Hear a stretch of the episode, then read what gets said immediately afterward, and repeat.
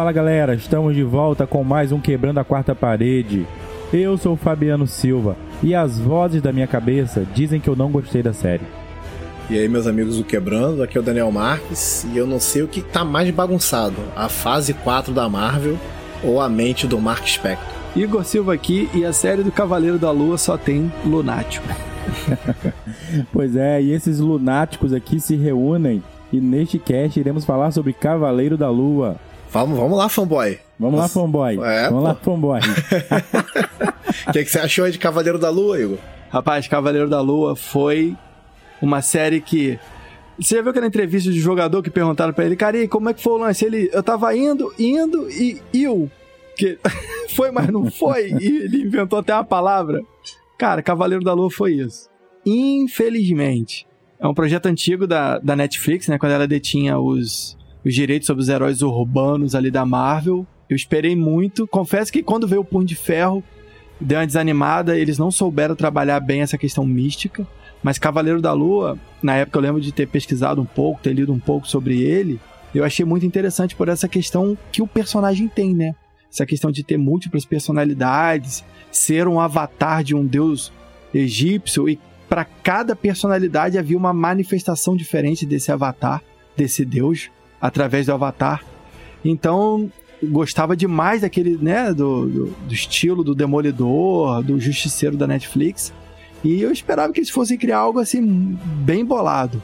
Acabou não saindo porque, né, voltou para Disney, o direito deles, a Disney fez a aquisição da Fox e isso tudo mudou. E, né, eles detinham esse o direito de usar esses heróis, passou para Disney e a Disney agora tá inclusive lançando no catálogo dela todas essas séries feitas lá pela Netflix. Porém, o projeto migrou e agora fomos assim, é, apresentados ao Cavaleiro da Lua segundo o MCU. E eu achei que não foi bom. O resultado final foi bem, bem razoável para menos. E uma pena, assim, porque tem bons momentos a série, ela tem uma boa, como eu posso dizer, uma cinematografia, ela, é, ela é, é muito boa, mas perdeu em aspectos técnicos e o roteiro também, mais uma vez, deixou a desejar. Uma pena. Como eu gosto de vir para um cast onde eu tenho razão. Ó, minha experiência com Cavaleiro da Lua é assim, eu não sou um fanboy, Marvel boy, HQ boy. Eu tive muito pouco contato, né, com quadrinhos, então era um personagem para mim muito novo, assim. Quase nunca tinha ouvido falar dele, assim. Muito pouco. Só. E não, nunca tinha me interessado também, porque não é daqueles principais, né? Então quando a gente começa a perceber que vai ter uma produção sobre tal personagem, a gente corre atrás, né? Vai, vai ler a respeito, vai ver quais são as conexões. Foi o que eu fiz com o Cavaleiro da Lua. E, cara, acho que assim, por eu não ter toda essa vivência de HQ, acho que tem muito disso, né? Eu ouvi muitas pessoas falando que tem muito muito easter egg de HQ, que muitas pessoas que eram leitores gostaram muito do que viram em alguns aspectos. E eu foco muito mais no roteiro, né? Eu gosto muito mais da história. E para mim é a mesma coisa que a Marvel tem feito nas últimas produções, né? Um roteiro bem bem razoável, assim, né? A história batida, não tem muita muita reviravolta. A reviravolta que tem é uma das coisas que eu mais gosto da série toda, que é lá no final do episódio 4, né? Quando o, o Mark toma um tiro, né? E aí muda completamente é, o ambiente de onde está sendo contada a história. Aquilo ali fez eu dar uma despertada. Eu tava dormindo no sofá, praticamente assim, né? Vamos dizer que eu tava dormindo. E aquilo fez eu dar uma despertada e fez eu dar uma uma interessada em assistir o episódio 5 para ver como seria. E o episódio 5 é o melhor da série. É o melhor. O episódio 5 é excelente, é muito bom, né? Toda aquela questão, mais uma vez, de luto, né? Questão de luto, de fala sobre morte, fala sobre vários aspectos pessoais, né? De várias coisas mesmo carnais, assim, né? De que uma pessoa pode estar vivendo, né? E isso aí a gente acaba se identificando em certos aspectos. Para mim, esse é excelente quando a série ela tenta passar é, aspectos ficcionais pra gente, né, em relação ao roteiro, é, é coisa muito comum de que a gente já viu em outras produções, né? Nada muito novo.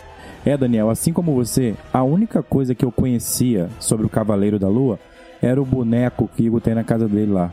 É um... eu queria me corrigir e falar, boneco não. Figura de ação, rapaz. Figura de ação. era a única coisa que conhecia do Cavaleiro da Lua, era isso. Eu realmente não conhecia nada. De HQ, por exemplo, Cavaleiro da Lua, eu sou zero.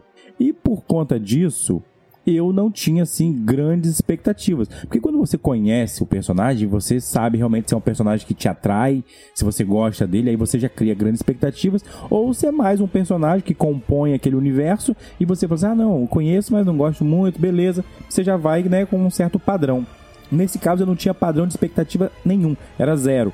E a série conseguiu realmente me deixar zerado, porque eu acho a série cair naquilo que eu tenho como uma das coisas que eu é, é, mais vejo como defeituoso, às vezes, numa série ou no filme. A série ela é muito lenta. Muito lenta. A ponto de fazer a gente cair no que você caiu, Daniel, que é no sono. Então, assim, Cavaleiro da Lua, para mim, deixou a desejar em muito, mas em muito. Do começo ao fim. Vou ser sincero pra vocês, não tem nenhum episódio que eu fale assim, nem como você falou, ah, é muito bom. Nenhum episódio me empolgou. Pra ser sincero, tiveram episódios que para mim só tiveram mais abaixo do que outros, mas me empolgar com nenhum eu me empolguei. Vou ser sincero pra vocês. Oh, o que me chamou muita atenção no Cavaleiro da Lua foram as escalações, né, pra atuação, né? A gente conhece o Oscar Isaac, que é um excelente ator, e Tom Hawke, então nem se fala. Então quando a gente viu ali o primeiro trailer, né, tem alguma, alguma outra cena de ação ali, um personagem com um uniforme diferente, né? É, é, é, é assim, é uma parada que você se interessa por ser novo, né, como eu falei.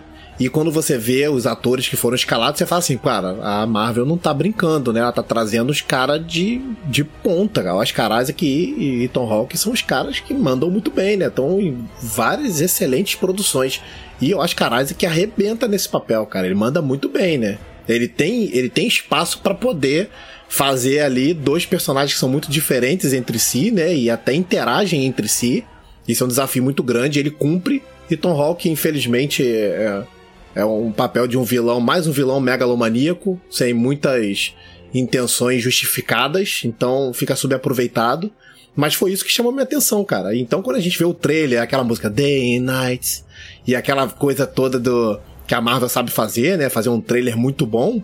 Isso me interessou muito. E aí quando eu vi o primeiro episódio, era tudo que tinha no trailer. Eu já fiquei meio assim. Aí o segundo episódio não trouxe nada tão novo, sabe? Então, quando chegou lá no final do quarto, já era mais da metade, partindo pro final, que eu fui tentar dar uma empolgada. Então, assim, poderia muito bem ter parado no meio do caminho, como muita gente deve ter parado. Cara, o ponto alto dessa série é, sem dúvidas, a caracterização que o Oscar Isaac deu pro Cavaleiro da Lua. Na verdade, pro, pro alter ego, né? Pro Steve Grant, pro Mark Spector e Jake Lockley. Então, isso foi assim, principalmente no episódio final, ele já começa sendo o Jake, né? Que ele tá com o nariz meio sangrando ali. Ele, faz, ele consegue fazer três expressões distintas. Cara, ele arrasou. Ele é o ponto alto da série. Uma outra coisa que eu gostei muito da série é a caracterização. Esse uniforme meio mumificado, meio modernizado, eu achei demais. Eu gostei muito. E o cara fala. Mais. Eu o cara, esperava mais. O cara falando, invoca o traje e tal. E e o Mr. Knight também tá muito parecido com o HQ, isso é um barato. Me lembra até um pouco o Deadpool, o jeito dele, né? Em algum momento me lembra. Também por ter os olhos brancos, assim, acesos e tal. Nós não vimos a versão do Jake, né? Isso ficou pra segunda temporada. Mas assim, é, para mim, esses foram os pontos altos. Também gostei, o melhor episódio da série é o quinto. Eu senti um nó na garganta, assim, quando o Steven caiu na, naquele período que ele estava lá no, no Duat, né? Ele cai naquela areia e congela. E aí era um personagem que eu tava mais apegado, né? E de repente o cara morre. Eu falei, caraca, isso foi, foi um barato. Eu falei, Marvel, você não podia ter feito isso, o melhor. Ah, eu falei, Marvel, você já devia ter feito isso desde o segundo episódio. Cara, chato pra caramba. cara, e foi, foi bem barato, um barato, porque naquela, aquele contexto ali, que o coração deles não estava em equilíbrio, foi se livrando do cara que era bonzinho que o coração ficou equilibrado. Por quê?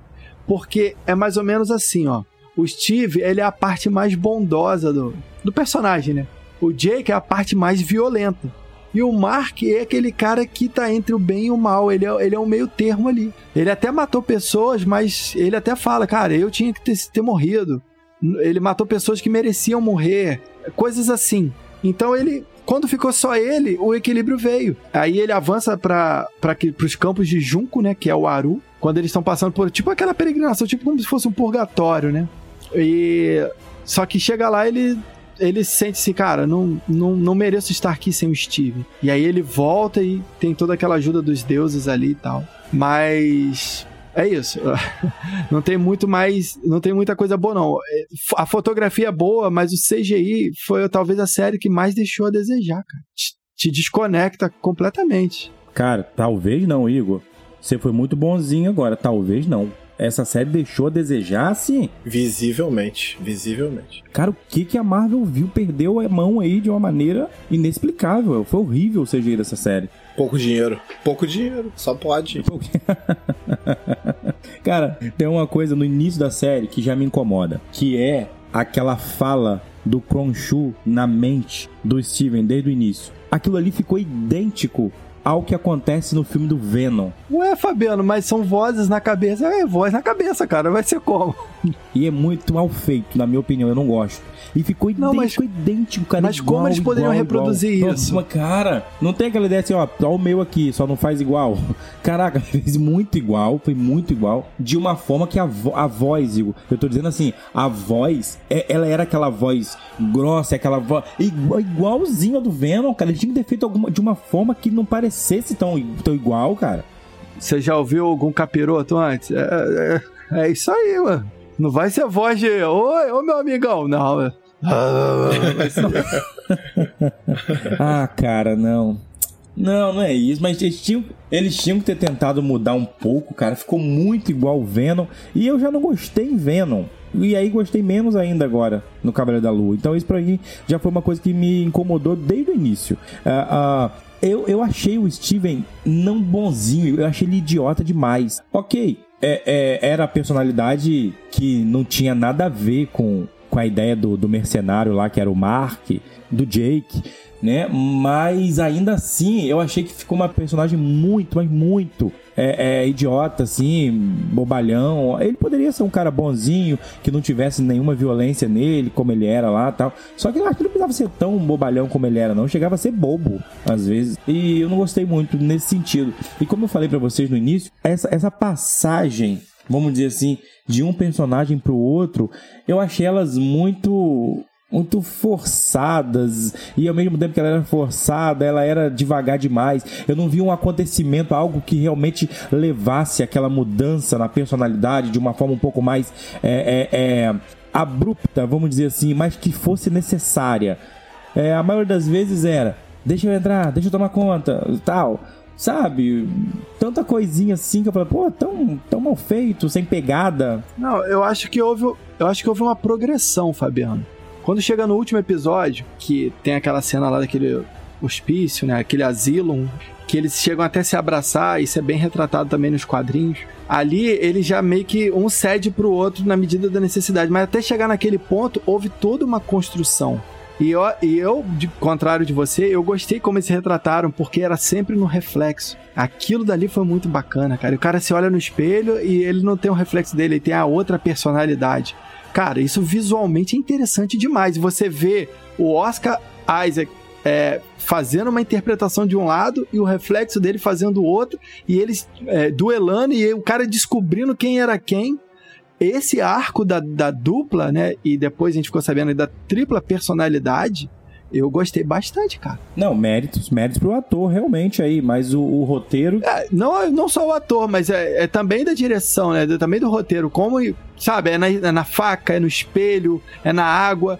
E aí você vai tendo assim a conversa dele com ele, cara. E depois você descobre que o Mark criou Steven porque era a única forma dele suportar um abuso da mãe. Aí você, cara, não tem como, isso te toca. A, história dele é muito rica. Eu achei que faltou uma mão mais criativa, mais caprichada para ele, mas é um baita de um personagem, cara. Isso é muito diferente de tudo da Marvel. Mas não, eu, eu tô entendendo o que você tá falando, mas eu tô querendo dizer, Igor, é, é que essa dualidade, vamos dizer assim, ela foi muito maçante, cara. Eu acho que o, o, os diálogos deles, quando havia essa. Eu vou chamar de transformação aqui, tá? Essa passagem de, um, de uma personalidade para outra, vamos dizer assim. Sabe, não, não criava na minha, no meu entendimento. Quer ver? Quando o Bruce Banner é, é precisa mudar para a personalidade do Hulk, existe um, um, senso de necessidade ali, entende?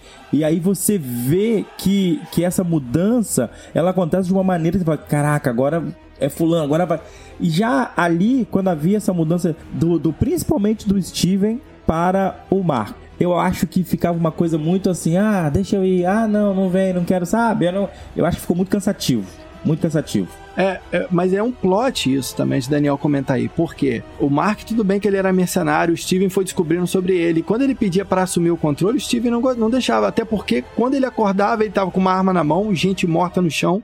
Só a gente só vai descobrir que aquelas mortes sangrentas foi o Jake, não foi nem o Mark. Então há um plot nisso aí. Então, tipo assim, eu acho que você veio. A série ela é problemática, ela é regular, fato, mas você está juntando todo o seu. a sua alma crítica e tá despejando. Eu acho que tem muito elemento bom ali, cara. Eu, eu, eu, como eu falei, tem coisas ruins. Mas tem, cara, eu acho que já, você já tá vendo com, com ranço. Você já tá. A sensação que eu tô tendo é que você já tá com recalque com relação a isso.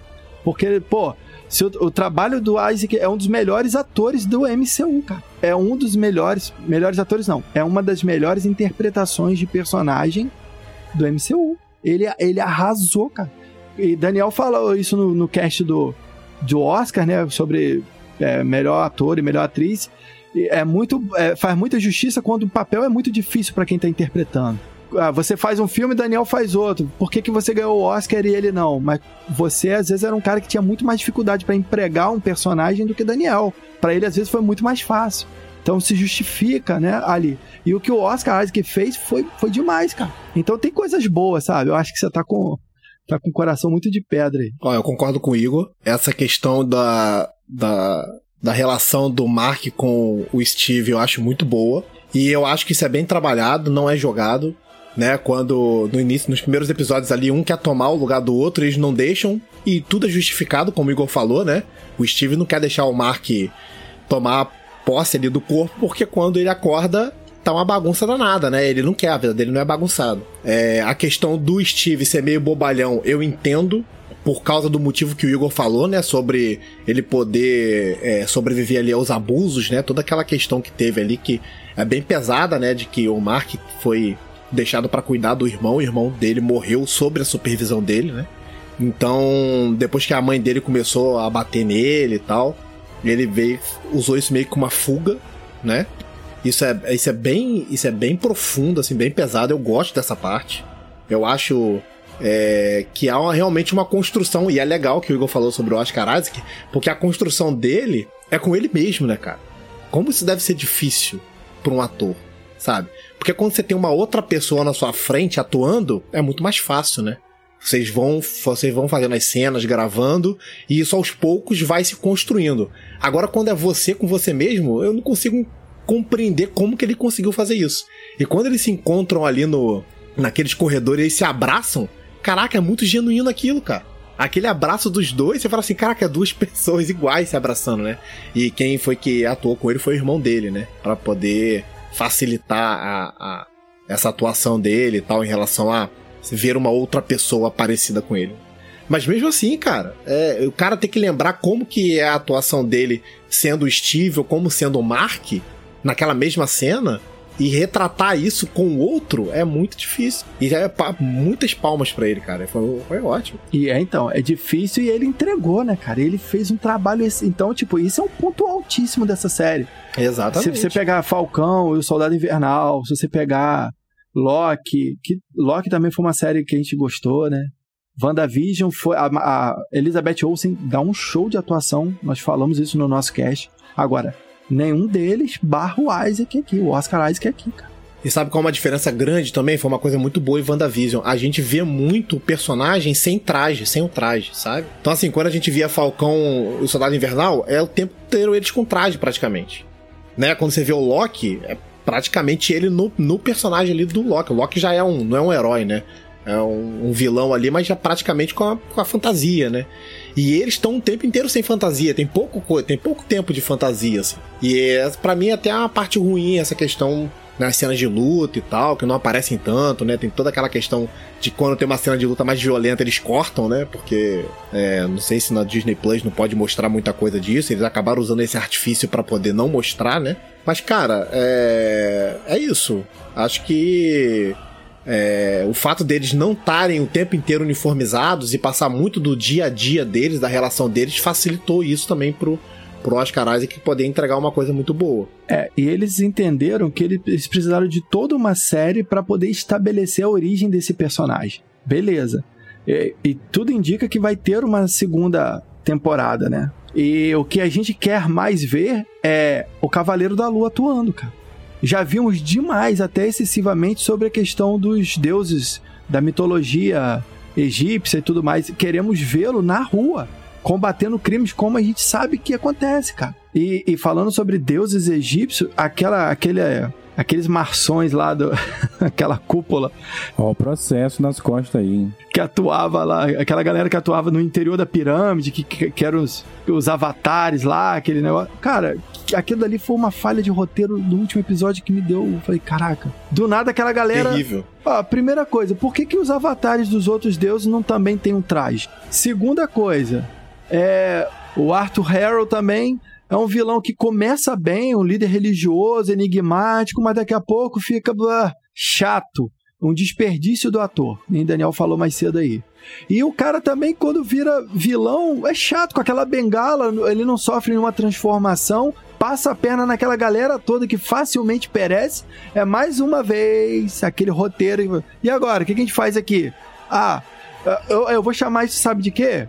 Síndrome de Scorsese. Eu lembro de os infiltrados, que o cara cria um plot tão grande. E agora, como é que termina? Ah, bota todo mundo matando todo mundo e vai ser épico. Aí fica o final assim. Quando eu falo desse filme, todo mundo me critica, tudo bem. Olha só, cara, você falou do vilão aí. E essa é uma questão que tem me incomodado muito. Essa ideia agora de que todo vilão tem que, que ser um vilão meio que escondido né? Que a faceta dele de cara já não mostra que ele é simplesmente só maldoso, que ele quer destruir. Não, ele tem que aparentar ser uma coisa, mas por trás, na verdade, o que ele quer é mostrar toda a maldade. Cara, eu tô com saudade de vilões que só chega mesmo arrancando cabeça porque quer arrancar a cabeça, sabe? Esse negócio de todo vilão ter que ter um arco por trás dele e que ele às vezes não é tão vilão por si só, na mente dele, ele tá criando alguma coisa que é para ser melhor. Esse cara, por exemplo, ele queria matar as pessoas antes de que elas cometessem lá os atos, os erros, não é isso? Ele queria fazer isso. Cara, aí já passa aquela ideia, tipo assim, não, na cabeça dele, ele não tava tão fazendo coisa tão errada assim. Não, cara. Eu quero ver o vilão que simplesmente quer dominar tudo e destruir tudo, ser o poderosão mesmo e que, sabe? Tô enjoando dessa questão psicológica para tudo que é vilão. Tá chato isso, tá chato.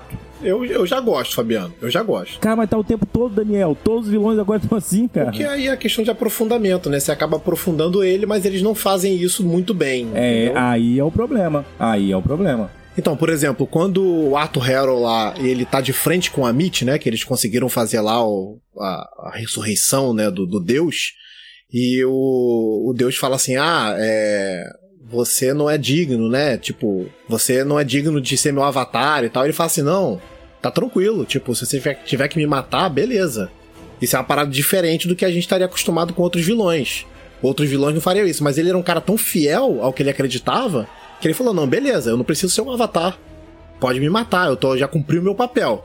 E aí o Emmett fala assim: não, eu enxerguei outras coisas em você e você vai ser meu avatar perfeito. Eu gosto dessa parte. Mas é pouca coisa. É, é um momento ou outro. É. Você sabe o que é uma, uma concordância com isso, Daniel? A primeira cena dele. Quando ele tá lendo um livro, ele fecha, ele quebra o copo no lenço, joga o caco dentro da sandália e calça. calça. Uhum. Isso é típico Nossa, isso de alto flagelo, é de gente que uhum. não é brincadeira. O cara tá seguindo uma religião mesmo. Sim. Então, ele é autêntico. E isso colabora com esse desfecho aí, esse diálogo que ele tem no final. Então, isso eu, isso eu achei legal. Só que, para ele ficar com, aquele, com aquela bengala roxa E, e eu- isso é uma coisa que tá me cansando, são esse, esse poderzinho roxo, que é o mesmo Guardiões da Galáxia, é o mesmo que aparece no Pantera Negra. Caraca, a Marvel tem que usar outra cor nessas paradas aí, tudo é roxo. Mas enfim, aí ele usa aquele poder roxo lá, fica aquela bengala e é uma luta que não é tão legal, cara. E ele não vira nada, ele poderia. Se ele se torna um avatar, por que, que um tem um traje pra lutar e ele não? Porque o, o que dá a entender assim, ó, o Steven, mesmo ele não sendo dado a luta, porque ele é totalmente uma personalidade de mansa, né? O cara né, do bem. Mas quando ele tá no traje do Mr. Knight, ele, ele, ele luta, ele, ele consegue ter proezas que o deus Khonshu dá a ele. E era pra ter isso também ser replicado ali no, no, no Harrow, né? Mas só que não foi, tipo, não precisou. Ou então, como diz o Deadpool lá na mansão dos X-Men, tá, tá faltando dinheiro, só tem dois em casa.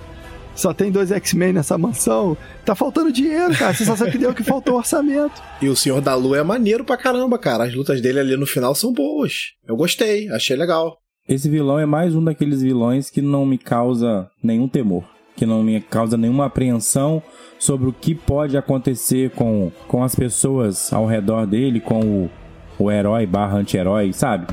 É aquele tipo de vilão que não me causa nada disso. E a luta final nem aparece, cara. Ele apanhando. Todo mundo queria ver ele apanhando. E aí, tipo assim, seria uma ótima quebra de expectativa. Tipo assim, você fez a série inteira essa questão de que quando acontece uma carnificina muito grande, alguma coisa assim, não é mostrado, né? Seria muito legal se mostrasse o Jake Locke ali, não só na cena pós-crédito, sabe? Que se chegasse na cena final a gente visse acontecer. Quebraria até um pouco dessa visão morna que pelo menos eu tive do vilão, talvez. Isso, isso. Aí no, na última cena do filme lá, pra vencer o vilão, isso não é mostrado pra gente. Eles só fazem a mesma coisa, repetem a mesma coisa. Aí fica chato. E por isso eu tô dizendo, tá na hora de mudar, tá na hora de mudar. Ficou horrível. Agora, deixa eu falar de mais duas coisas boas aqui pra não ficar tão depressivo esse episódio. a cena que ele, junto com o Khonshu, voltam o céu, não sei quantos anos pra trás, eu achei um barato, um deleite assistir aquilo. Isso é o episódio, isso é o episódio 4, Três né? ou quatro. Acho que é, acho que é. Cara, aquilo dele virar o céu e vai, o Khonshu voltou, olha, isso vai ter um preço e tal. E os caras voltaram à posição das estrelas. Cara, um barato, um barato, um barato. Então, só trazer uma informação aqui, Igor, que aí pode tirar um pouco dessa sua ideia, é que se o cara entrar na internet hoje, ele consegue ver como era o céu na, na- no dia tal. Não precisava o cara ter voltado no tempo. Tem um site que consegue ver. Caiu a nota agora. Que, que uso O Khonshu não é tecnológico, cara. Ah, e rapidinho, eu falei duas coisas, o Fabiano, antes de você comentar. A segunda é né, o episódio 5, que tem uma vibe meio Indiana Jones, meio Contos da Cripta. Cara, eu achei um barato, eu queria É ver mais maneiro, daquilo. o terror Parece um guardião, né, do, do, do túmulo. Tinha que ter uma infestação daquele maluco, aquele zumbi lá, da- né? Tipo, mumificado e, e Aham. mais briga naquele sentido. Mas não, foi só um. Porque ali tra- transmite um terror, né? Ele surgindo. Sim. Muito do que a gente viu em Parque dos Dinossauros, quando os Velociraptor estão naquela cozinha. Aquela sensação é muito legal de você estar assistindo e estar tendo, né? Só que durou pouco, e aí aquele cara toma um tiro, e aí uma outra, uma outro ponto que a gente não pode, não sei se é isso que o Fabiano vai falar, mas quando ele vai para aquela área psiquiátrica, eu achei um barato aquilo. Aquilo também foi inovador, e você sabe que aquilo dali você não, não entende num primeiro momento se aquilo ali é real e tudo que a gente tá vendo da série é fruto de uma loucura da cabeça dele. Por isso que eu falei, ó, tá tudo lunático. Foi o que eu pensei, isso aí. Pensei exatamente isso. Falei, caraca, aquilo foi maneiro demais, cara. Aquilo. E, e ali tá todas as pessoas dos, dos personagens estão todos ali. Cada um com a sua função e tal. Eu falei, caraca, e daqui a pouco ele começa se libertando de sarcófago. Mas na verdade era aquilo tudo uma representação. Agora, pensa o seguinte: o cara com a cabeça que tem, vivendo três pessoas dentro dele, sendo que uma tá oculta a eles, o cara. a- Aqui, isso foi pertinente ter isso na série. Isso tem nos quadrinhos, né? Foi, foi pertinente ser mostrado isso. Que é uma bagunça, cara. É uma doideira. Igor, eu, eu ia falar exatamente dessa parte, que foi a, a- o que mais é, é, eu poderia dar um- uma estrelinha aí no, na série. Porque eu achei muito interessante, porque cria na nossa cabeça também ah, até claro, tudo ser revelado, cria na nossa cabeça também aquela dificuldade de entender se aquilo ali era realidade, se aquilo ali era mais um dos delírios de uma das, das personalidades. Me, me fez assim, é, é, não tem nada a ver com o filme, mas me remeteu um pouco de quando a gente tá assistindo aquele filme do Leonardo DiCaprio e do Mark Ruffalo. É... Ilha do Medo. Ilha do Medo, exato. Que tem alguns momentos que a gente não sabe se o que a gente tá vendo ali é realidade ou se é o fruto da mente do, do, do personagem do Léo. E essa cena aí, né, ela é muito disso. A gente fica sem saber se aquilo ali é fruto da, da, do que tá na mente dele, se é mais, sei lá, tem um sonho lá dele, ele vai acordar em casa de novo preso na cama, né? O que que tá acontecendo ali, ou se é a realidade. Então, essa é a parte que mais realmente eu, eu acho bacana da série. Porque cria na gente essa dificuldade de entender o que tá acontecendo. E ela contrasta, né? Com tudo que a gente tá vendo. Né? Sim. E ela é legal pra caramba também porque ela tem uma mensagem a passar, né, em relação à superação de um trauma, né? Porque a, aquela deusa hipopótamo lá fica falando pro, pro Mark, ó, você tem que contar tudo para eles, tem que revelar o que tá acontecendo. Porque é isso aí que tá fazendo a balança não equilibrar. Você precisa vencer esse trauma. E aí eles vão, né, indo pela por dentro ali pelos corredores, subindo a escada da casa antiga deles, para poder ser revelado realmente o que aconteceu. E aí você traz. Uma regressão, né? Acontece uma regressão. É, isso aí. aí. Então, assim, é... isso aí traz um paralelo para muitas pessoas que hoje em dia têm. se escondem nos traumas, né? Não criam uma outra personalidade. Mas elas pegam isso e escondem lá no fundo. E aquilo ali fica martelando na vida delas, trazendo dor. E uma hora precisa, para poder se curar, você precisa falar, né? Você precisa é, explanar, contar para alguém que seja numa, numa sessão de terapia que seja você perdoar alguém, sabe? Aí isso eu achei legal, isso foi muito bom. Como disse Igor, né, que eu tô aqui já nesse cast cheio de ranço da série, eu tô aqui só para falar mal mesmo. O que, que foi aquelas cenas de combate, de luta? Eu não gostei também. Ah, também. É... Deles grandões? Não, do geral, da série como um todo. Não, é, mas por exemplo, quando mostrou o Conchu lutando com a Amit gigantão lá, a pirâmide pequenininha, vibe lá, lá Ultraman, Jaspion, né? Megazord. Cara, eu gostei daquilo por. Não, eu sabia que você ia gostar. Você gosta de assistir King Kong versus. King Kong versus. É, é. Godzilla, Godzilla. Esqueci Não, teu nome agora. Godzilla. Godzilla. É. Mas, mas, cara, faz sentido, porque como deuses, cara, né? Potestades, é, tem, tem tudo a ver. Foi muito maneiro retratar daquela maneira, cara.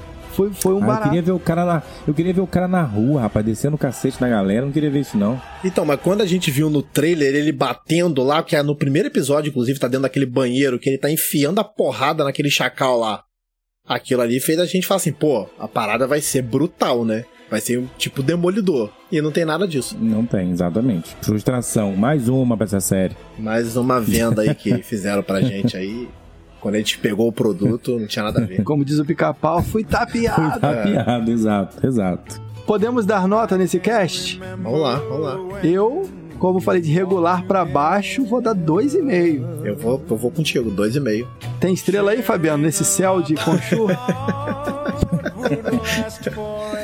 Cara, vou ser muito generoso e eu vou dar um e meio. Ah, melhorou meio aí, hein? Senti que. Era cruel. O coração deu uma amolecida, hein? Fabiano é o Jake Lockley das estrelas. Cuidado com o Chu pegar teu pé aí à noite, maluco. Pois é, galera, vamos finalizando esse cast aqui. Eu espero que você tenha curtido e deixe seu feedback, o que você achou dessa série Cavaleiro da Lua. Nós aqui temos uma mesma personalidade todo o tempo, que é a que sempre vai quebrar a quarta parede. Valeu! Valeu, valeu. Valeu.